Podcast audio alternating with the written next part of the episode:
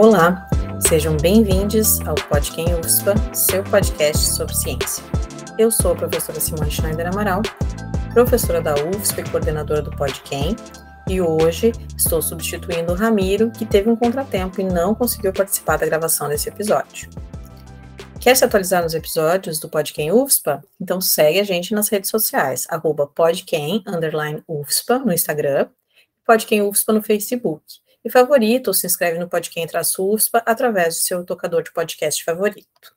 Hoje nós vamos continuar a nossa entrevista com o professor Alan Alves Brito sobre ações afirmativas com ênfase especial às cotas para ingresso nas universidades federais e em cargos públicos. Em agosto desse ano, nós atingimos a primeira década do programa de cotas e o Podquem UFSPA está produzindo uma série de episódios para pensarmos o que podemos aprender a partir dessa experiência inicial, quais os impactos positivos e negativos dessa iniciativa.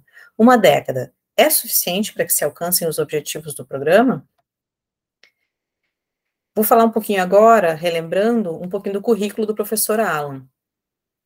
Ele é bacharel em Física pela Universidade Estadual de Feira de Santana, mestre e doutor em Ciências Astrofísica Estelar pelo Instituto de Astronomia, Geofísica e Ciências Atmosféricas da USP, realizou estágios de doutorado no Chile, Estados Unidos e Austrália, foi pesquisador visitante em centros de pesquisa em Portugal e Alemanha, realizou estágio de pós-doutorado eh, no Chile e na Austrália, Atualmente é professora adjunto no Instituto de Física da Universidade Federal do Rio Grande do Sul, onde desenvolve atividades de ensino, pesquisa, extensão, divulgação científica e gestão. Tem trabalhado em pesquisa em temas voltados para a evolução química de, de diferentes populações estelares da Via Láctea, educação e divulgação de astronomia e física, incluindo questões decoloniais, étnico-raciais, de gênero e suas intersecções nas ciências exatas. É autor de livros de literatura, educação e divulgação em ciências, um deles finalista do Prêmio Jabuti em 2020. Vamos lá? Vamos ouvir mais um pouquinho da, dessa conversa interessante com o professor Alan? Uh, bom, a gente tem ainda, como estamos falando aqui há algum tempo já, muitas pessoas que se posicionam na sociedade, não só nas universidades, contra o sistema de cotas, né? E aí a gente tem algumas perguntas é, sobre isso. É, Vamos começar assim. O que o senhor tem a dizer sobre a percepção de que as cotas seriam injustas, porque alguém com nota menor pode conquistar uma vaga, deixando alguém com nota maior de fora?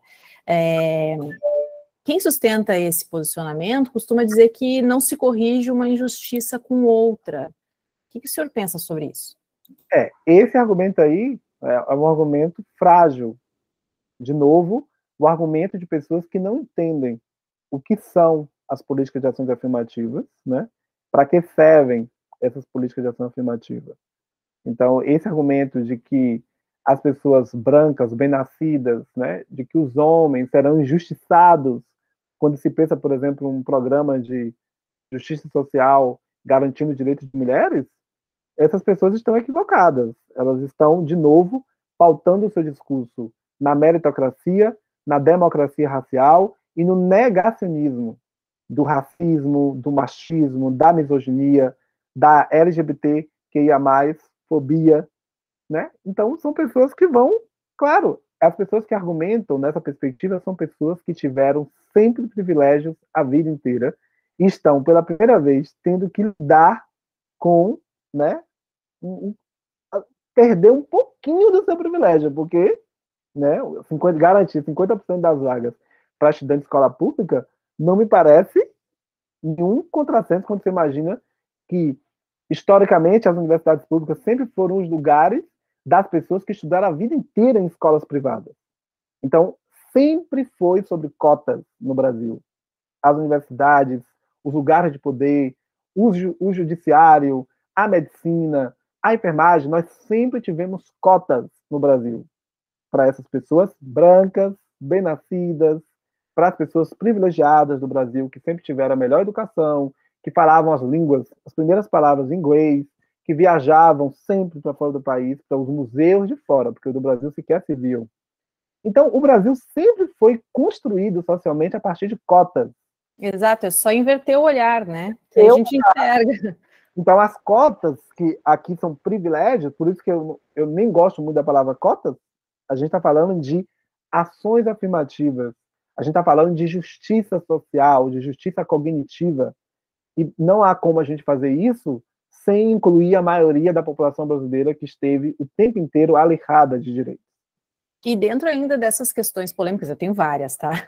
Uh, essa, uh, algumas pessoas dizem assim, não seria mais simples, uh, mais barato, mais eficaz, sei eu, é, a gente, em vez de, de ter cotas étnico-raciais, termos cotas econômicos sociais, por exemplo, já que em tese, né, nós temos um, um recorte econômico e social em que essas etnias estão bem representadas, digamos assim? Ah, sim. Isso é, essa pergunta... Bem entre aspas, né? Me desculpa. Bem representadas, quer dizer, sim, massivamente representadas. Eu entendo o que você quer dizer. Essa pergunta, professor Simone, é muito interessante, porque, assim, ó, de novo, esses argumentos você está trazendo são argumentos não só do senso comum, importante de ver. Esses argumentos são os argumentos de colegas nossos, de professores, de pensadores, de médicos, de médicas, de advogadas. Esse é o pensamento, assim, é, é hegemônico de pessoas que se posicionam contrária à ação afirmativa, sobretudo quando você pensa no recorte racial. Então, a primeira coisa que eu quero dizer, lembrar, é que as, essas cotas, infelizmente, elas não são somente raciais. Primeira coisa, no Brasil. Essas cotas, elas são sociais, socioeconômicas, porque só ser negro, por exemplo, não garante ação afirmativa, não garante cota. Tem o recorte do salário, da renda. Então, a primeira, o recorte é o recorte socioeconômico. Então, esse é o primeiro ponto. Esse argumento de que somente cotas sociais bastam é, é o argumento mais perverso que eu acho, né? Porque, de novo, é uma, se trata de uma ambiguidade. Há uma ambiguidade no país de que as questões capitalistas é, econômicas são mais fundamentais, vêm antes das questões raciais. Eu não defendo essa ideia, tem pessoas que argumentam por aí. Eu não argumento assim. Sabe por quê? Porque é muito simples de pensar. Se fosse só uma questão de, é, de renda, estão as pessoas ricas, negras do Brasil? Onde é que elas estão? Em todos os casos de corrupção que nós tivemos no Brasil recentemente, envolvendo muito dinheiro, Quantas pessoas negras nós tínhamos nesses casos? Alguém me aponta. Não temos uma pessoa negra envolvida em um caso desse de corrupção, que envolve uma parcela muito grande de dinheiro. Mas nós temos no, nos presídios, majoritariamente, pessoas negras. Muitas delas presas porque roubaram uma maçã, porque roubaram um quilo de arroz. Né? Então, não se trata somente de questões socioeconômicas. Distribuir renda não extermina o racismo. Porque se exterminasse o racismo, eu, Ala, como professor na URGS, que, em princípio, o salário dos professores nas universidades, né? Nós somos professores, nós temos um salário que 5% da população brasileira tem. Então, o fato de ser professor negro na universidade iria me proteger de sofrer agressões raciais diariamente. E isso não me protege. Quando eu entro num restaurante que de alto nível, por vezes, eu sofro vários preconceitos as pessoas negras são barradas em aeroportos, né, em hotéis, em cinemas, em bares, em restaurantes. Então, assim, como é que a gente pode pensar que distribuir renda nós resolvemos o racismo no Brasil?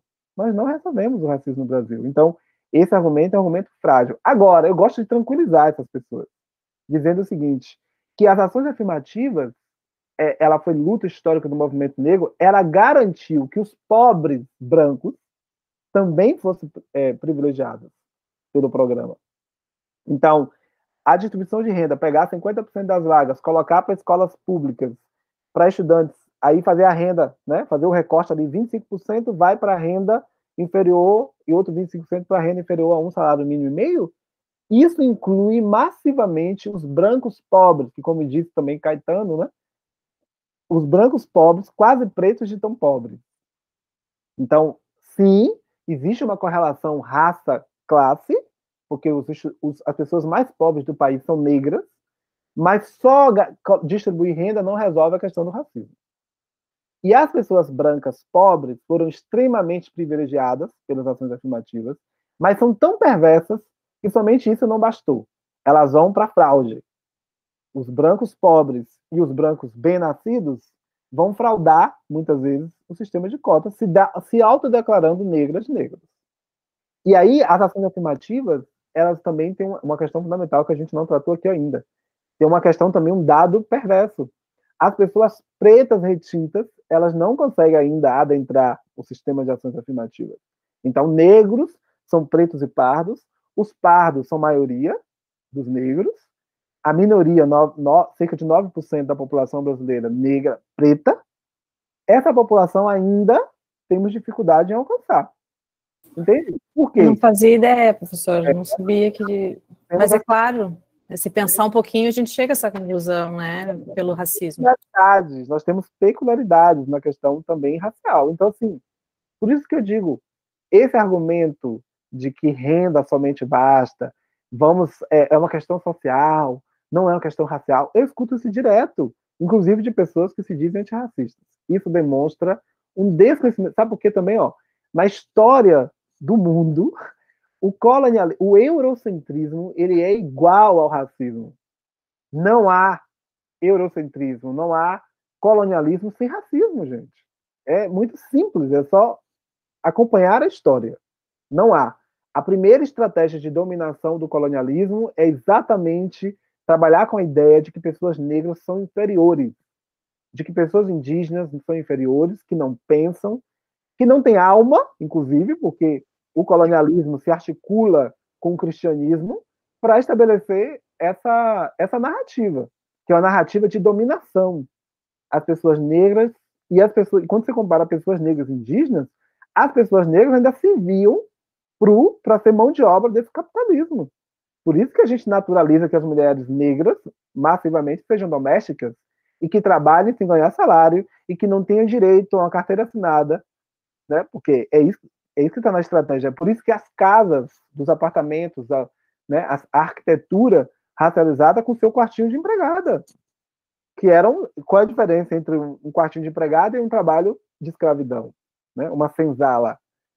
Então, esse argumento de que é só questão social é um argumento de quem realmente nega mais uma vez o racismo e que não compreende o que, que é o racismo estrutural, que articula as questões políticas, econômicas, sociais, né? É um desconhecimento ou simplesmente um fingimento, porque tem muita gente que não só, não só conhece a história, né? Mas finge não conhecer. Então, é isso. Verdade. Verdades. Muitas verdades. Um, professor, o senhor sabe algum dado, se existem dados, o senhor tem acesso a esses dados sobre a trajetória dos estudantes e das estudantes que acessaram a universidade via ações afirmativas? E se sim, o que, que esses dados têm nos mostrado? Se essas pessoas enfrentam mais dificuldades na sua formação, é, permanecem mais ou menos na universidade? É, como que tem, como é que tem aparecido isso nos dados? É, isso, essa era uma, uma das questões mais fundamentais assim das políticas de acompanhamento, né? Porque existia essa esse, essa lenda urbana de que a universidade seria prejudicada pela presença negra, né? Então é, essa lenda caiu por terra, porque de novo simplesmente se demonstra a partir de evidências, de dados, de que eram simplesmente preconceitos que pelo contrário, a universidade ela foi toda repensada, né? Tem, está sendo, está em processo, né? Está sendo tensionada, questionada, tendo que repensar suas metodologias, as suas epistemologias, as suas linguagens. Então tem vários estudos mostrando que é, os estudantes negros, não, o desempenho de estudantes negros indígenas, né, não é inferior aos estudantes é, não negros, não indígenas. Ah, não há uma, pelo contrário, tem estudos que mostram, inclusive, que esses estudantes eles são muito mais interessantes nessa jornada do que os estudantes não brancos, é, não negros, né, não indígenas.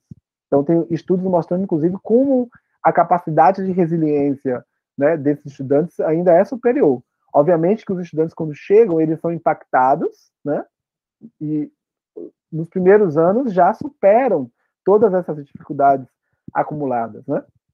Mas, obviamente, para que isso aconteça, a gente também precisa criar de novo as políticas de permanência, porque um estudante negro precisa trabalhar por vezes.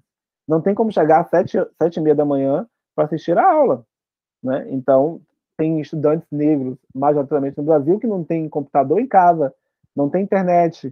O, o celular, muitas vezes, o computador tem que ser dividido com vários membros da família. Então, essas dificuldades estruturais, elas, de fato, impactam muito mais a vida de um estudante negro do que um estudante não negro. O estudante negro, para entrar na pós-graduação, precisa fazer muitas vezes exames de língua. Esses estudantes não tinham, tinham que comer. Muitas vezes nem tinham o que comer.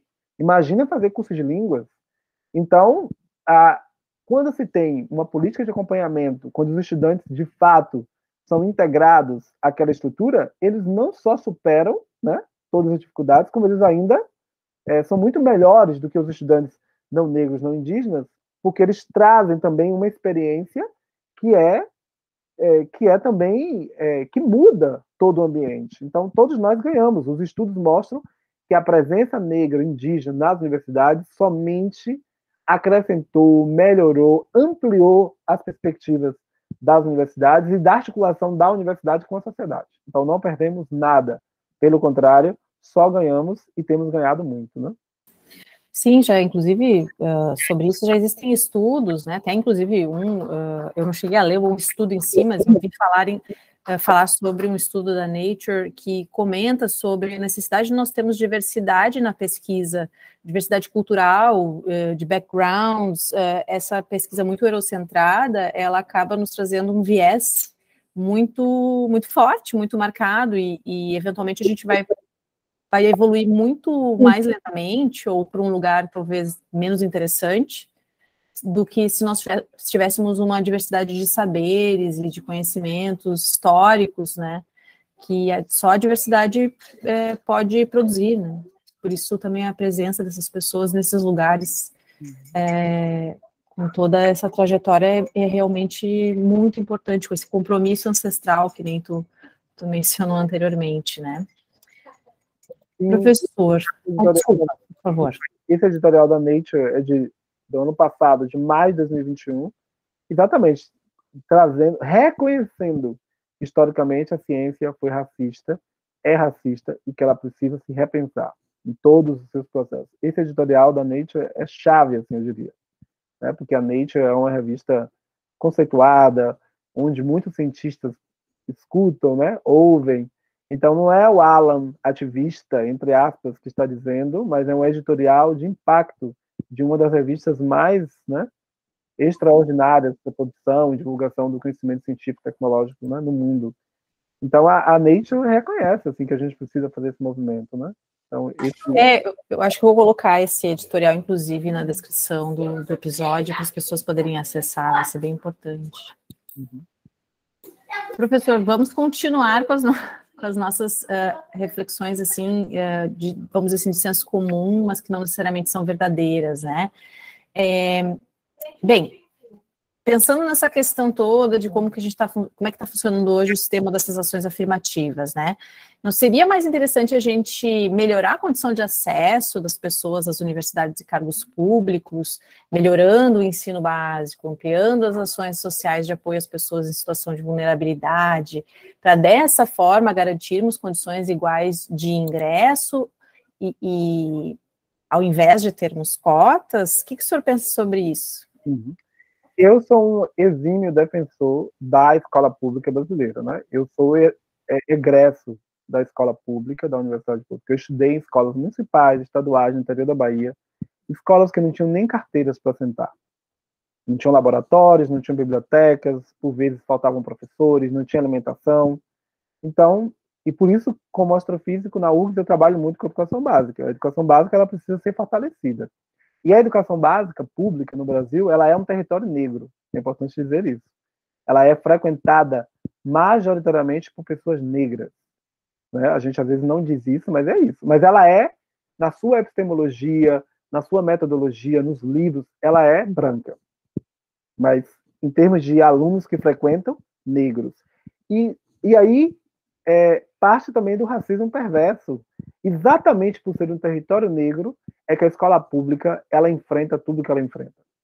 Exatamente por ser um território negro que nós temos no Rio Grande do Sul, historicamente aí por anos, salários dos professores do Estado é, divididos em cinco vezes, não pagos. Por isso, por ser um território negro, a escola pública tem professores com salários baixíssimos, sem carreira, sem um plano de carreira. Exatamente por ser um território negro, nós temos escolas sem estrutura, sem internet, sem biblioteca, sem. Então, é parte mesmo política, é uma questão política. Né? Então, sim, é muito importante para a gente desmantelar o racismo estrutural no Brasil, fortalecer a escola pública, nenhuma dúvida. Se os, os filhos de senadores, de presidentes, de advogados, de juízes, de professores universitários, de médicos, de industriários de classe AAA no Brasil frequentasse a escola pública, ela não seria do jeito que é. Esse é o ponto. Essa é exatamente isso. Ela não seria do jeito que é. Então, sim, para a gente desmantelar o racismo, a gente precisa fortalecer essa escola. Mas ela enfrenta tudo que enfrenta por ser um território negro. Então, bola de neve de novo. Uma coisa leva a outra. Né? Então, esse é um ponto. Mas isso só, levando em conta que a gente vive num país racista, não é suficiente. Não é suficiente porque nós precisamos de intervenções imediatas, como a gente está fazendo agora. Quando a gente é, implementa uma política de ação afirmativa como cotas, é cirúrgico, e essa, essa, essa intervenção, é, a gente vê os efeitos imediatos. Nós já temos médicos negros trabalhando em hospitais. Nós já temos advogadas negras acompanhando casos de pessoas negras, entendendo que aquele caso é racismo. Não é uma desavença, como eu escutei recentemente no, noticiário aqui da, do caso do Colégio de Aplicação da URGS, né? Não é uma desavença, é racismo. Entende? se chega um, uma, um, um, caso de denúncia na ouvidoria, na comissão de ética, aquele caso vai ser visto como ele é, racismo. Então, essa sensibilidade, essa percepção, a gente vai ter a partir desse letramento racial, que precisa ser não só para pessoas negras. As pessoas brancas também precisam desse letramento para exatamente nos ajudar na desestruturação do racismo. Então, são dois caminhos fortalecer a educação pública, sim, para que as pessoas, de fato, possam acessar, né, para que isso só vai acontecer quando todos tiverem igualdade de oportunidades. Então, eu não quero só igualdade, eu quero equidade. Eu quero a equidade, garantir que essa escola é equânime. Então, já que é equânime, vamos acabar com as escolas privadas. Vamos acabar com a diferenciação de acessos. Todo mundo para a mesma escola pública. Aí sim, aí eu garanto que é equânime. Então, todo mundo na escola pública, atravessada por todas as suas problemáticas, aí é equânime. E ainda, ainda assim, não tanto. Porque se a gente levar em conta o background cultural, por exemplo, dos pais, né, de certos pais, vai ser diferente. Muitos, muitos pais de estudantes negros nunca foram à escola, não tiveram educação formal. Obviamente que, por exemplo, estudantes quilombolas, estudantes indígenas, trazem um capital cultural valiosíssimo, poderosíssimo. Mas onde é que isso é levado em conta nos exames SISU, nos exames de acesso? Onde é que isso é levado em conta nas metodologias de avaliação nas universidades? Onde é que isso é levado em conta? Esse background cultural, essa potência cultural, né? É, as pessoas não levam isso em conta. Então, como é que, se não leva em conta, como é que a gente vai construir caminhos de equidade? se a gente avalia os estudantes exatamente naquilo que eles não tiveram. Né? Então, se a gente joga todo mundo na piscina, nadem. Quem sabe nadar vai chegar. E quem não sabe nadar vai morrer no caminho, afogado, afogada. Né? Então, de novo, esse discurso de ah, temos que fortalecer a escola pública, tarará, é, de novo, hipócrita no país que a gente vive.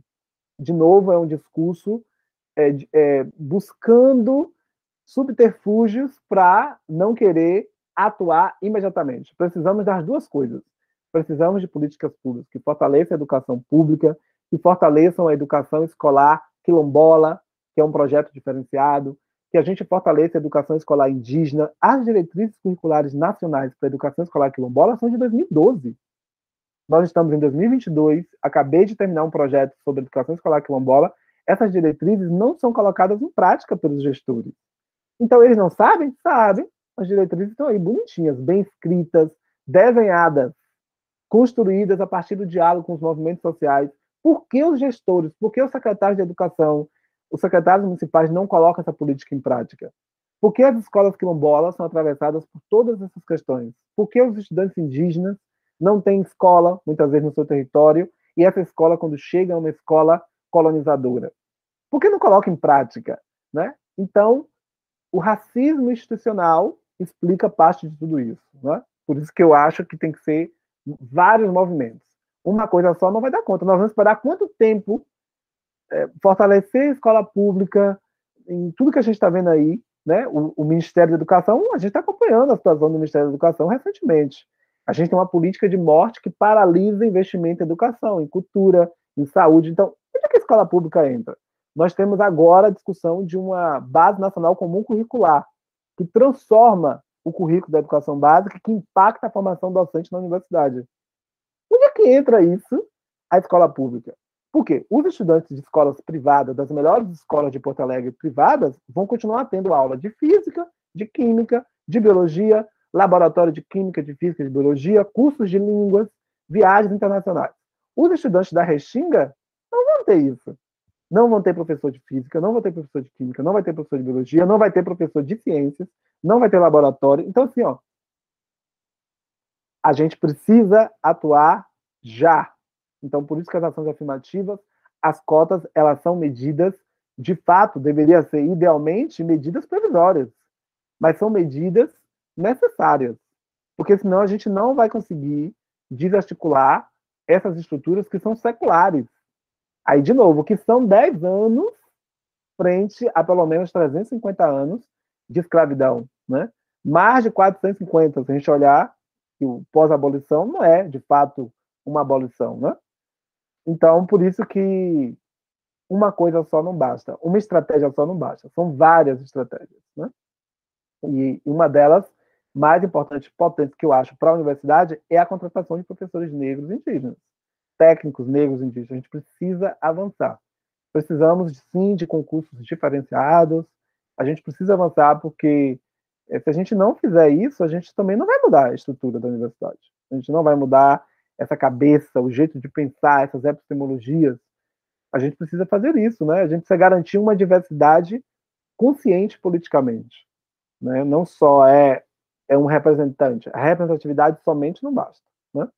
Então, Sim, a gente precisa ter um senso de urgência, né? Como tu disse, se eu vou focar numa ação só e vou melhorar a escola pública, né? Quantas, quantas gerações se perdem nesse caminho e a gente pode correr o risco de nem atingir o objetivo mínimo desejado, né? Não vamos atingir, porque sempre terão as forças contrárias, né? Exato. São várias ações necessárias e as cotas elas são de fato efetivas. Professor, um, a gente ouve muito assim de algumas pessoas que sustentam que somos todos iguais perante a lei, todos, uh, todos os seres humanos têm o mesmo genótipo, e, né, que são os mesmos genes, e por isso o critério étnico-racial de cotas não tem amparo científico. Um, o que o senhor tem a dizer sobre isso? É, aí de novo são os, os é, adeptos da raça humana. Somos todos humanos.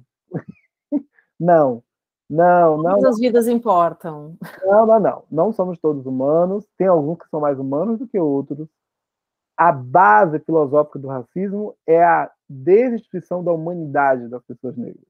Quando você diz que pessoas negras são feias, cheiram mal, que não pensam, que não são inteligentes, que não são capazes, quando a gente diz que indígenas são preguiçosos, que nordestinos são preguiçosos, a base do racismo é a desumanização do outro diferente. Quando a gente diz que pessoas trans são doentes, que são pessoas que têm que ser mortas, quando a gente diz que as pessoas negras têm que morrer, que um homem negro não pode entrar no, no supermercado em Porto Alegre porque não vai sair vivo, quando a gente diz que o homem negro tem que ser ali, ó, morrer no joelho de um policial lá na esquina, e o sistema de justiça vai dizer que está tudo bem, não somos todos humanos. Alguns são mais humanos do que outros.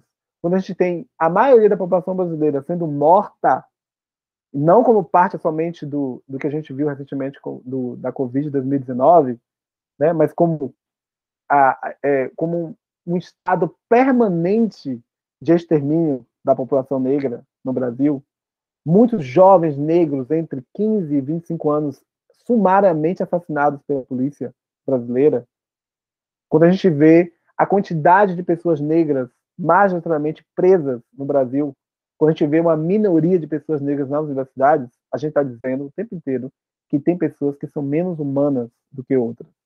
Essa humanidade é colocada em xeque. Então, esse discurso do genótipo já foi superado.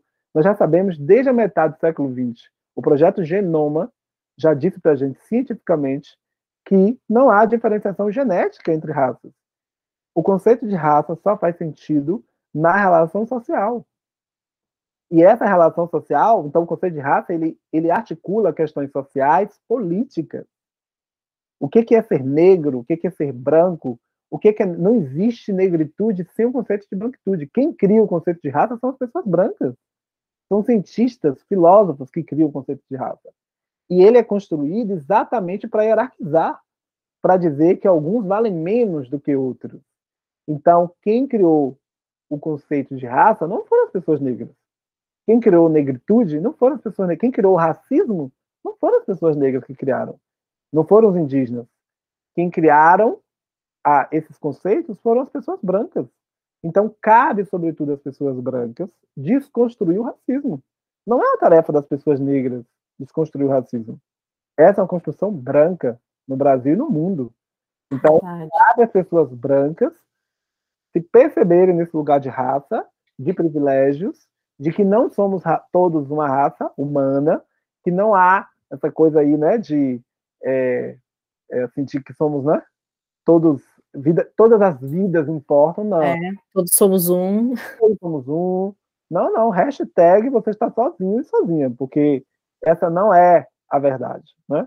Essa não é a verdade e esse discurso, de novo, é para enfraquecer políticas públicas que querem né, e que precisam, de fato, é, romper com estruturas historicamente construídas com base na desigualdade. E a desigualdade que impacta, sobretudo, as vidas negras. Olha o jeito que as polícias entram nas favelas e como eles entram nos, nos bairros granfinos. A gente olha para Porto Alegre, e Porto Alegre é uma cidade segregada. Você tem praças maravilhosas em certos bairros. Você tem em outros bairros praças largadas. O, o, o carro da limpeza passa todo dia em certos bairros, em outros não passam. Então, como é que a gente pode simplesmente conviver com isso? A, a própria estrutura dos bairros em Porto Alegre, o bairro Restinga é construído como? Como parte da expoliação imobiliária, que expulsa pessoas negras do Rio Branco, né, ali do centro, da região do Planetário. Então, como é que todas as, todas as vidas importam?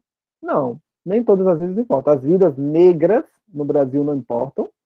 As vidas das mulheres no Brasil não importam, porque 71% das mulheres mortas no Brasil são mortas pelos homens.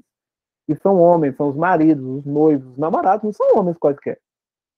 A, os grandes números né, de, de todo tipo de assédio, de violência, são contra essas pessoas que historicamente são colocadas num lugar de desumanidade as vidas indígenas, as crianças indígenas sendo estupradas no Rio Grande do Sul. Isso virou notícia onde? Apareceu no jornal? Se fosse uma menina branca de moinhos de vento, a gente ia ficar uma semana em comoção. Todo mundo ia chorar. Todo dia RBS, helicópteros, notícias, jornais. Saberia se o nome dessa menina, saberia tudo, né? Capa de todas as revistas. Então, como é que as vidas todas importam? Não, as vidas indígenas não importam, né? Uma menina, uma pessoa indígena morta, não importa. A verdade é essa, a gente naturalizou. E não sou eu que estou dizendo com base no achismo. Tem experimentos científicos sociais que demonstram que uma menina branca, por exemplo, perdida no centro de Porto Alegre, todo mundo vai parar, uma menina branca de 7 anos, todo mundo vai parar para perguntar o nome, se está sozinha, o que está fazendo, cadê o seu pai, cadê sua mãe, cadê seu responsável? Ai, alguém leva para a polícia. Uma menina da mesma idade, negra, perdida no centro de Porto Alegre, é parte da paisagem. Ninguém vai parar para perguntar. Entende? Tem experimentos sociais que demonstram que o um mendigo negro, o mendigo branco, aí, voltamos para a questão raça-classe. Mendigo negro, mendigo branco. Todo mundo na mesma situação social, mendigos. Né? Mas o mendigo branco tem o privilégio de entrar no banheiro do shopping center. O segurança deixa os mendigos brancos usarem os banheiros. Os mendigos negros não entram. São experimentos sociais. De novo, não são, não são fatos com base no meu achismo. Eu estou trazendo aqui experimentos feitos por cientistas sociais que demonstram o privilégio de raça, classe. Aliás, os mendigos brancos sequer eram para estar nessa situação. Também tem experimentos mostrando a comoção das pessoas é. quando encontra um mendigo branco. Não era para estar ali. Todo uhum. mundo ajuda, dá dinheiro. Aquele cara lá também que viralizou, você também deve ter acompanhado, né? O mendigo gato, né? Que viralizou no Brasil porque era branco, modelo, não era para estar ali. Então, não, não vivemos nesse. Quem acredita nisso, acredita em Papai Noel de que somos todos iguais, de que somos todos humanos. Não. É, não, e, e eu, eu, a gente vive às vezes tanto numa bolha. Uma vez eu vi uma entrevista com a, com aquela atriz Thais Araújo, e ela comentou uma coisa que eu, eu juro para ti, eu nunca tinha sonhado, que ela precisava ensinar o filho dela a não correr uhum. na rua, especialmente sem camisa, porque para ele era perigoso, a polícia podia achar que ele estava fugindo de alguma coisa, poderia abordá-lo de alguma forma. Isso nunca me ocorreu, e quando ela falou, eu pensei, claro. Não, a, gente, a gente aprende muito cedo, a gente não pode correr, a gente não pode sair de casa sem identidade, e a gente, olha, as pessoas cansam de atravessar a rua, elas atravessam a rua, ficam com medo, param, seguram a bolsa, isso tudo acontece diariamente. É, passam por você, falam do teu cabelo, bota a cabeça para fora do carro, falam absurdo do teu cabelo, te imitam, fazem ruídos de macaco, te dão mochilada o dia inteiro. É, eu tô falando, aí tô falando de casos que acontece comigo aqui. E outra coisa mais grave, isso, isso que você traz em relação a Thaís Araújo, a gente aprende muito cedo que jamais a gente pode olhar para o olho de um policial. Jamais você encara um policial. Você não olha nunca pro tem que olhar para baixo. Isso se aprende. E olha que as pessoas retintas, pior ainda, as pessoas retintas, ainda é mais sério, porque quando o policial para uma pessoa retinta, aí pronto.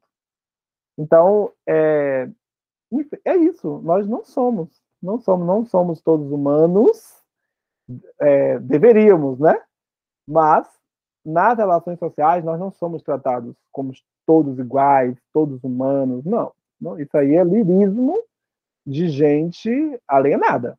Sim, e, e é muita violência, né? Muita violência diária, assim. Violência física, violência psicológica, violência simbólica, porque também muitas vezes as pessoas não vão dizer eu sou racista, elas não vão dizer isso, mas elas vão atuar o tempo inteiro, vão criar situações, vão criar estratégias para te mandar a mensagem clara, literalmente clara. Esse não é o teu lugar. E pessoas fazem isso. Te, te, assim, elas te, no caso de professores negros, o que é mais comum, eles vão o tempo inteiro tentar te colocar no lugar que você não é capaz. Então, vão questionar os seus títulos, vão é, trazer situações para tentar te colocar numa situação pública de, é, assim, de constrangimento. Uhum. Isso acontece com mulheres também. Eu, eu... É isso. Ah. Eu compartilho, eu sou uma mulher branca, né? Mas eu, eu eu consigo compreender o que tu diz. É, as mulheres, é isso, ela vai histérica. A histérica, é, a histérica. é. Aí tu é descontrolado. É, como acontece comigo também. Ela lá vem, tá, tá enlouquecendo. O violento, né? Os homens negros sofrem muito de, ah, eles são violentos. Violentos, é muito agressivo. Fala assim, ah, você é muito agressivo, você fala com muita agressividade. Porque eu falo com vontade, né? Então, assim, ó, eu acho que temos um longo caminho de desconstrução. Um longo caminho ainda avançamos, nós temos muito ainda para avançar. Tem, tem toda a razão. Uh, bom, professor, é difícil, mas precisamos uh, continuar, né? Uh, o senhor tem acesso a informações sobre os, as condições socioeconômicas dos egressos das universidades que tiveram acesso um, ao ensino através das ações afirmativas? Uh, existe um panorama comparativo entre a situação antes e depois das cotas dessa comunidade, comparando uh, quem foi aluno de universidade, quem não foi, como é que melhorou ou não melhorou, como que a gente está enxergando isso? Isso se reflete depois é, nas condições socioeconômicas dessas pessoas, ou elas continuam uh, sendo excluídas e não adianta ter um diploma que, enfim, eu não estou querendo dizer com isso que as cotas não sejam importantes, caso isso aconteça, mas para a gente ficar alerta de que talvez uh, não só as cotas, como tu disse anteriormente, são a solução mágica para tudo, né? As ações afirmativas, enfim. É, a gente, a pessoa, assim, ó, tem de tudo. Tem é, situações onde as pessoas negras egressas, né, terminaram seus cursos, elas vão enfrentar o racismo.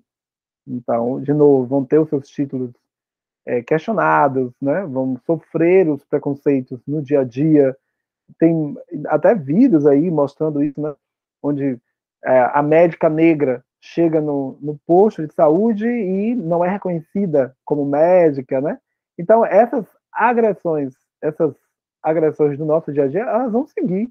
Porque, de novo, o racismo no Brasil ele está entranhado, ele faz parte das nossas, das nossas relações, das entranhas, né? Mas o impacto que essa formação leva à vida de estudantes negros, né? E, e os estudos mostram isso, é assim, é imensurável.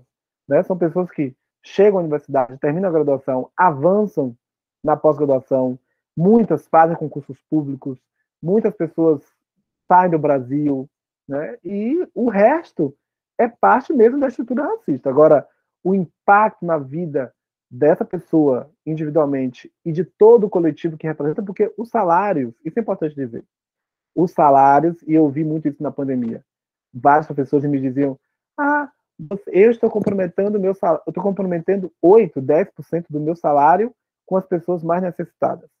Gente, uma pessoa negra, o salário nunca é nosso somente. Nunca foi. E não foi só 8% não, viu? É, não foi. Quando eu cheguei na universidade, a gente não tem casa.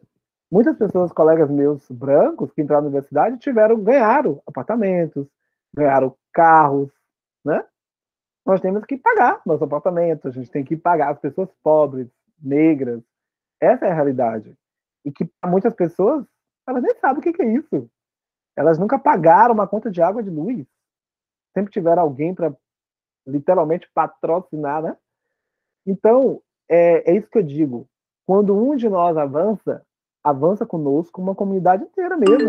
Porque é o sobrinho, é a sobrinha, é o primo, é o pai, é a mãe, é o avô, é o tio, é muita gente, é muita demanda. E no meio da pandemia, isso foi muito mais drástico.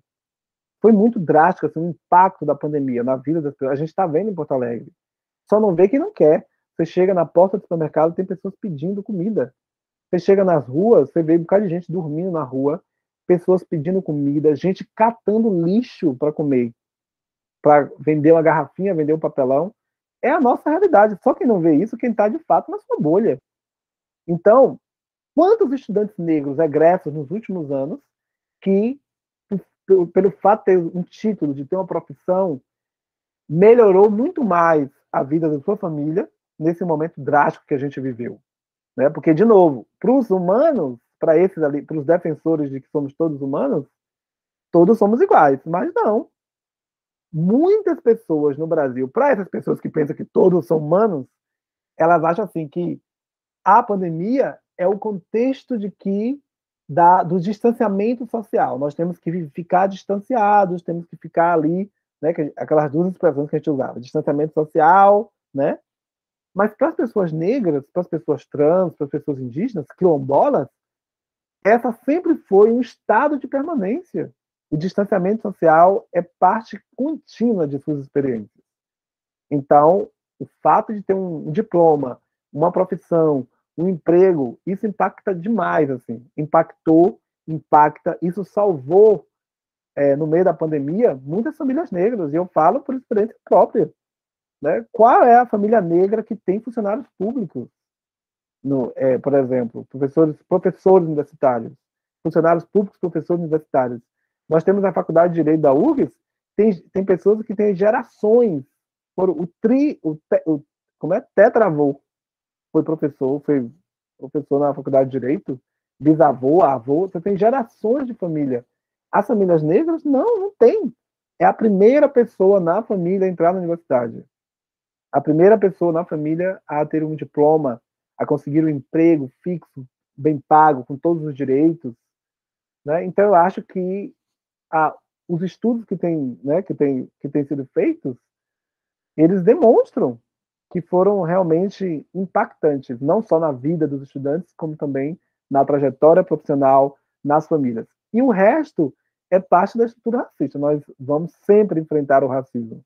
Por isso que eu digo, onde quer, independentemente de onde a gente chegue, você pode virar, né, ocupar o maior cargo público do Brasil e você vai enfrentar. A gente viu, inclusive, isso, né? A, a primeira presidenta do país, tudo que ela sofreu em termos de machismo. É uma mulher ocupando um lugar máximo, o lugar máximo de poder no país.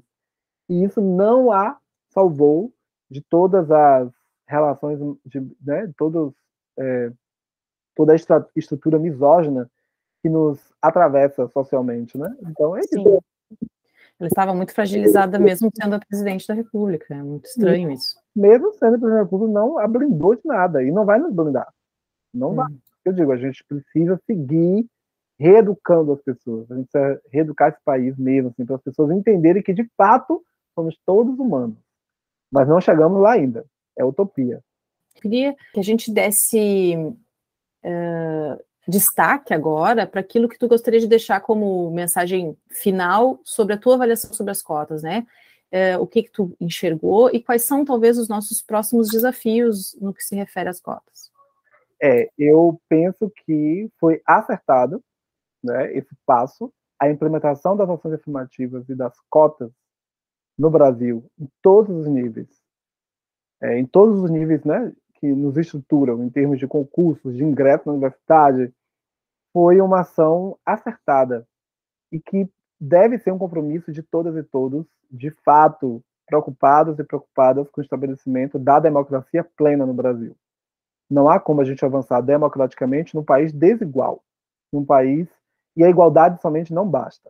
Precisamos tratar o diferente na sua diferença, porque senão a gente não avança, né? Então, essa década, ela foi fundamental. Parte da luta histórica, né? parte da luta histórica dos movimentos sociais. E os grandes desafios que eu vejo é exatamente esse, da pós-graduação, que continua sendo um lugar de privilégios. A gente precisa avançar no sistema de pós-graduação do Brasil, a gente precisa avançar para a manutenção da permanência dos estudantes. Eu não estou nem discutindo a possibilidade de que as cotas não sigam. Isso aí, para mim, é, são lutas e disputas, mas a gente não vai arredar o pé.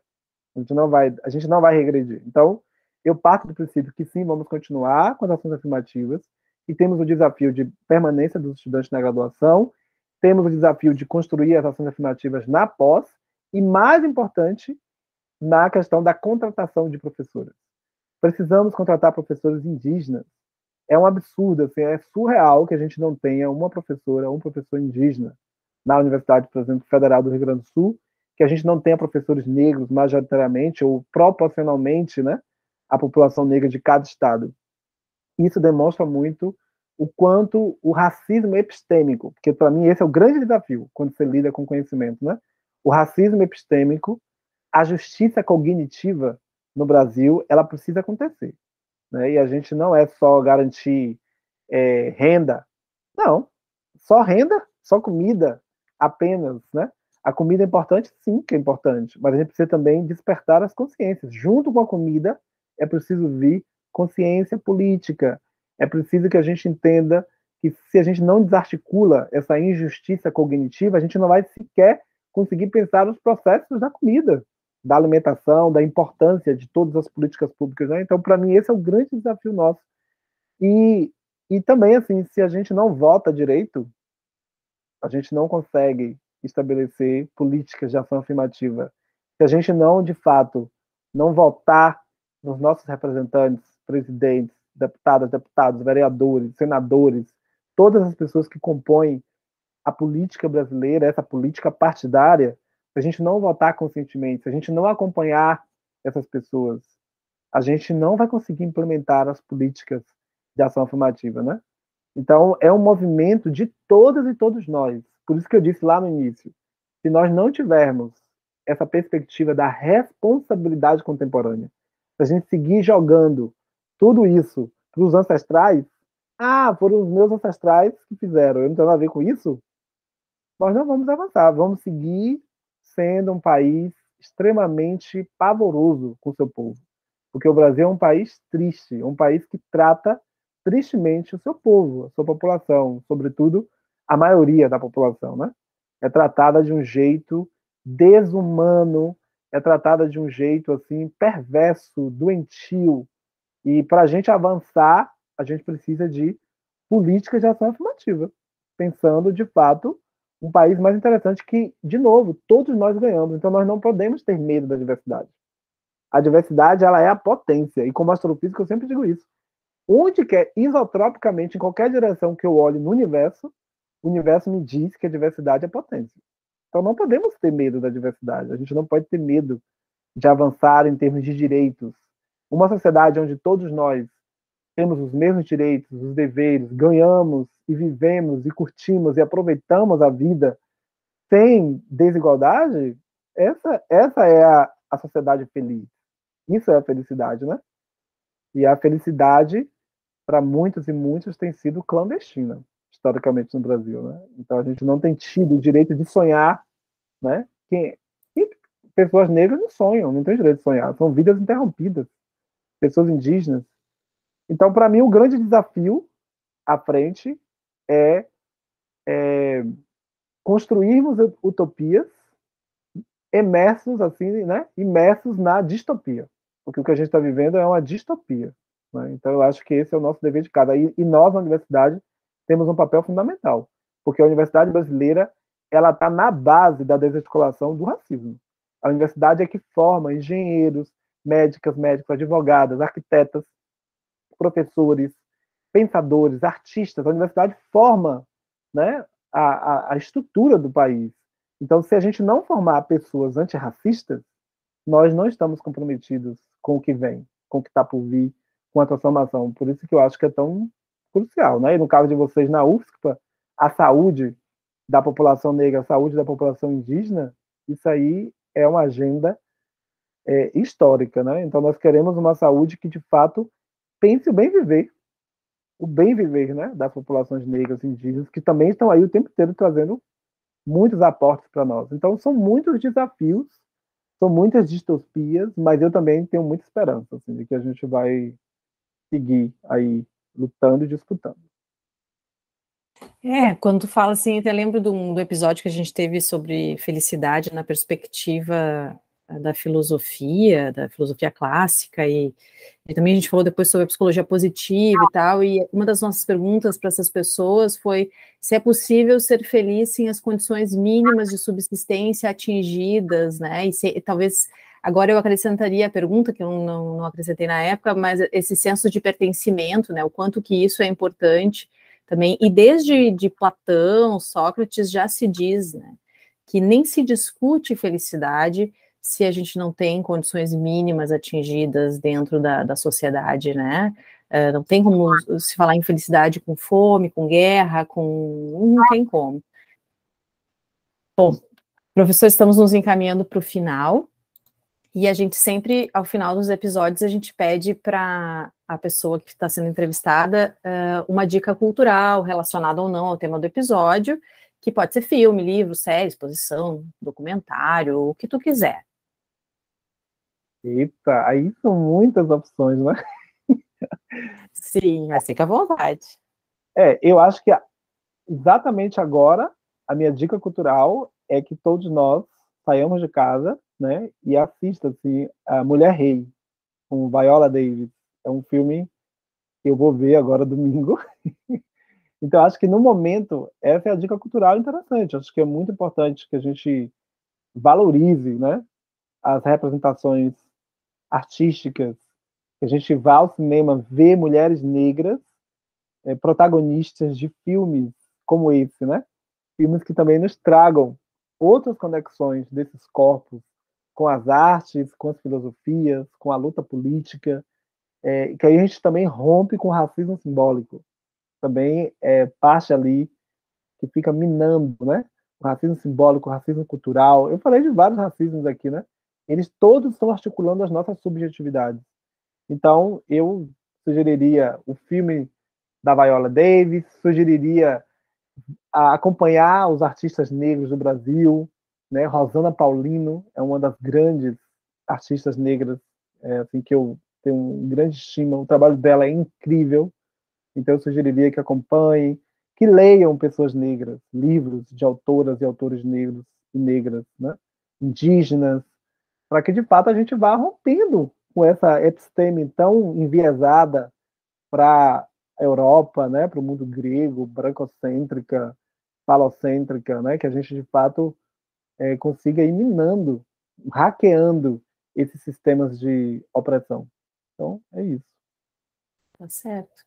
Então, mais uma vez, professor, em nome de toda a nossa equipe, a gente gostaria de te agradecer pela presença, pela excelente conversa e, e por nos iluminar com, tanto, com tantas reflexões importantes e, e, e eu sei que tu deve estar cansado já de falar tanto sobre isso, mas para a gente é sempre importante ouvir uma pessoa que, que traz é, esses pontos de forma tão objetiva e tão é, de uma maneira assim que a gente consiga se colocar no lugar, né, que, que a alteridade ela esteja presente.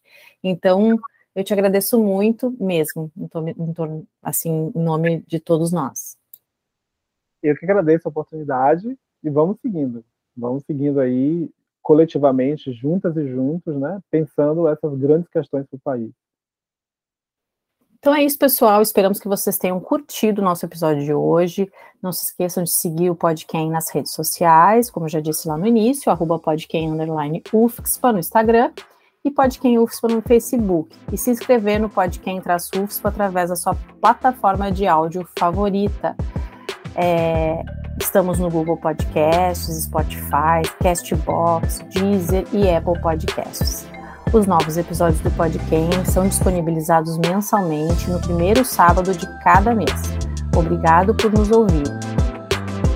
Lembrando que neste episódio falamos sobre ciência política ciências sociais, direito, história, ética, entre outros. Todos os links importantes estarão na descrição. Agora vamos aos créditos. Apresentação do episódio de hoje foi minha, Simone Schneider Amaral. A edição do, do podcast UFSPA é do Ramiro Machado Luz Neto. A produção, a pauta e o roteiro são minhas, da professora Marla Godoy e da professora Luana Duarte Teles. A divulgação é da professora Mala Godoy e mim. O Podcast UFS foi produzido por estudantes e docentes de várias áreas do conhecimento. Venham conhecer a nossa equipe nas redes sociais. Um abraço. Tchau.